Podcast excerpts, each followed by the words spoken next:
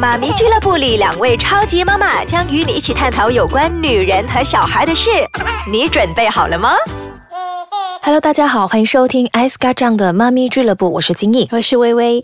金毅啊，身边有好一些夫妻朋友呢，结婚很多年了，他们很想当爸爸妈妈，但是一直没有运气怀孕的那个孕。有一对年纪相当大的学姐和她的先生等了很久，终于是怀了宝宝，但是呢，他们呢却在宝宝在九个月大的时候流产了。哎呀，嗯，你你想一下，已经是一个成熟的胎儿，对，随时都会出来了嗯，。但是他没说为什么，他不想啊跟人家分享。哦对就太伤心了。对对对，而且你想一下，他之前呢就已经买这个买那个准备了，宝宝床啊，或者是衣服啊，嗯那全部期准备好了。待了九个月呢。嗯，所以就临产的时候吧，出了一些问题，但是他真的是当这个是他们俩的秘密，没有跟大家分享。嗯总之很难过啦。其实我身边呢也是有一位朋友，他的宝宝是大概七个月大了，嗯然后呢就是那个脐带绕颈哦，啊、必须开刀。可是来不及了，当他们开刀的时候，嗯宝宝其实在里面已经断气了，哎呦，真的是伤心欲绝。是哦，那我想到我之前医生跟我说，宝宝脐带绕颈的时候，那也很危险。虽然他说在肚子里面可能有那个羊胎水在养着他，嗯，那个脐带不会缠得很紧的，可是还是有很高的风险哦。就是很担心哦。然后另外一位朋友呢，他在医生呃检查到她证实她怀孕的同一天呢，也通知她说你的胚胎异常，啊然后不能够存活，必须洗掉。嗯所以这位朋友也是很纠结，嗯很痛心啊。嗯，但但也没办法，因为那个胚胎不正常的话，就不可能嗯再、对，为了双方的好，为了。宝宝好，为了自己好嘛，对不对？嗯嗯，还有另外一位朋友呢，也是因为这样的情况，他去清洗那个胎儿的时候嗯呢，不晓得医生发生了什么事，他竟然刮伤了他的大肠。啊，啊，所以接下来呢，他的后遗症就是他时不时他大肠那个部分会很痛，很剧烈的痛，痛的很厉害，就没有办法复原吗？没有办法复原，然后再去找医生的时候呢，他说只能够这样了，你吃止痛药。哎呀，啊怎么吃一世人的止痛药呢？对啊，所以哇，这个他也喊喊告啊，打官司啊那些。有啊，嗯，结果可是到现在好像是不了了之哎。嗯。啊所以现在的人要受孕呢，要好好的怀一个宝宝呢，嗯也有一定的困难。可是以前人就没有这个烦恼，嗯就一直生，一直生，可能以前也没有什么娱乐。是 娱乐，这当中是娱乐，今天 呃，就算他们已经是高龄产妇了，嗯还是能够生。我觉得可能就是之前他们从年轻十多岁、二十多岁开始生，就一直生到四十多、嗯五十多都有，六十多也有，好像是。他不是 第一胎吧？对啊，你看我外婆有的生十四个啊！啊，我外婆生了几个？九个。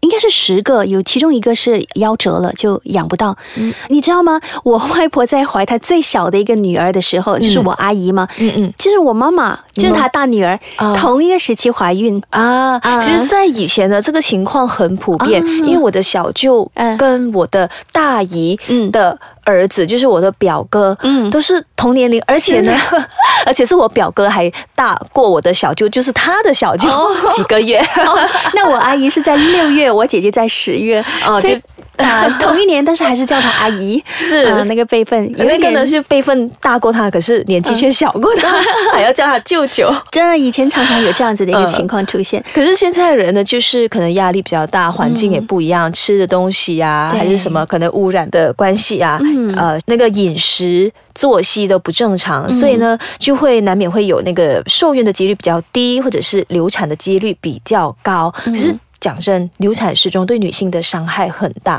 而且那种心灵还有身体上的创伤啊，真的是要好好的去照顾。是民间有一句话说，呃，流产的妇女要像坐月子一样的去补回身子，所以补汤啦，或者是一些药材呀、呃，一些很营养价值很高的食物呢，要多吃，也要注意保暖，不能够避免受寒。这跟我们平时坐月子是一样的。啊、嗯，就是要根据个人的体质去进补啦。那、有些人呢，他就是流产了之后啊，他其实大概可能一两个月她又受孕了，嗯我觉得这样子很伤，她没有好好的让她的身体复原休息。嗯，而且女性在流产之后，她的患上那个忧郁症的几率也非常的大，是所以如果在这个时候呢，呃，家人啊，尤其是丈夫啊，能够给他们多一点的关爱，陪他们走出这个伤痛。因为多数女性呢，就是流产的妇女都会觉得说，可能是自己的错，是自己没有好好的去保住胎儿，然后会自责，真的是要帮助他们走出这个阴影啊。嗯嗯，不过不过如果想要再次怀孕的话呢，如今的医药发达嘛，还有人工受孕可能可以帮得上忙哦。等一下我们继续分享这个部分。欢迎继续收听《妈咪俱乐部》。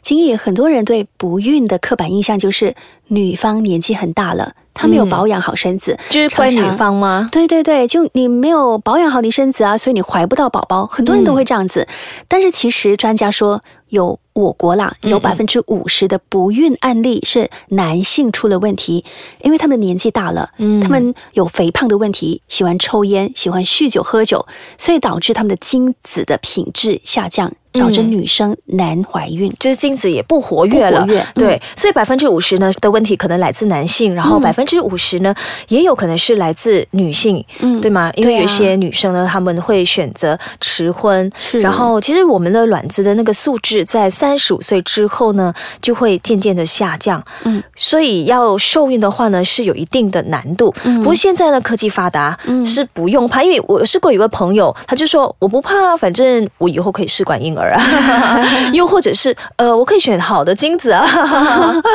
然后呢，就是有一种叫做试管婴儿的这个人工受孕技术呢，它的成功率呢，其实是超过五成哦。嗯嗯，这是在两年前的一个报道了。我看说人工受孕的费用大概是一万五千到两万令吉之间，听起来好像蛮贵的哦。嗯，可能以前以前会更贵，就就是几万块。嗯嗯，但是呢，怀上双胞胎的几率很高。我就有一位啊，他是外国朋友来的，就是外国人，他两夫妻也是到了四十多岁还是没有孩子，嗯，就用试管婴儿这个方式，结果一怀怀了三胞胎。就是三个都成功受精的卵子。啊对对对，所以一下子呢，嗯三个宝宝出世，忙到他头都晕了。嗯，但是有一些朋友呢，他就先试一下，呃，通过中医来调养自己的身体啦。嗯然后最后呢，也是有成功怀孕的例子哦。嗯所以女生，嗯，就是可能也要有耐心哦。对，我觉得中医它就是慢慢来调的，所以可能花的时间比较长一点，嗯而且要借口，啊。你要听医生讲，这个不能吃，那个不能吃。嗯，嗯。但是坊间呢有一些说法，就是说有一些夫妻他们很多年都没有孩子，然后都会建议这对夫妻去领养孩子，嗯。因为听说这样子领养的孩子呢会给这对夫妻带来运气。哎、其实有很多成功的例子，哎，你说对对对。不相信又好像不能哦，就是让这些呃养父母呢，他们真是成功的怀上自己的骨肉，就在啊他们领养孩子之后。我同事的姐姐就是这样子，她就等了很久没有嘛，那就领养领养了一个宝宝，女生来的。然后领养到她养了两年的时候呢，自己竟然怀了双胞胎。嗯。她就说，就是这个宝宝带给她运气啊。有一些人呢，就压力太大，双方呢就是给自己很大的压力，可能他们一直觉得说，哎，没有啊，顺其自然啊，但是无形中已经是有压力了，嗯对对。因为他们就是有目标，嗯。然后过了五年、八年、十年都没有孩子，等到他们决定放弃的那一刻呢，嗯可能几个月后就有了。是，嗯那个心理的那个素质也很重要啊、嗯我我还有一个朋友也是这样子，就试管婴儿嘛，一直试也不成功，可是他放弃了，他就好不要紧吧，有就有，没就没有这样子。结果呢，第二个月就传出好消息，她自然怀孕了。啊啊，然后过后又再生多一胎、两胎，嗯，嗯那有一些夫妻呢，也会选择呃第二次去度蜜月，嗯，就在你心情放松的时候呢，可能那个受孕的几率也会比较高。嗯，就是不要给自己太大的压力。是，但我还是觉得说，呃，早一点结婚会比较好了。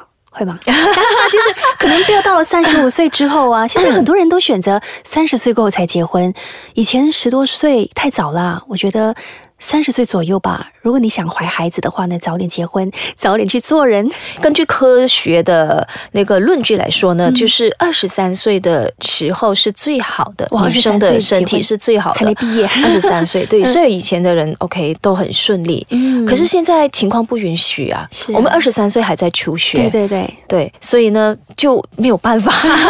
今年几岁结婚呢、我二十九，二十九，跟我一样，我也二十九。那你怀孕的时候呢是几岁？就是三十岁了。三十岁，嗯，一样诶，我们都一样，三十岁怀孕，三十一岁就生这样子。是，就可是比我们小的呢，他们的那个结婚的年龄就推迟了。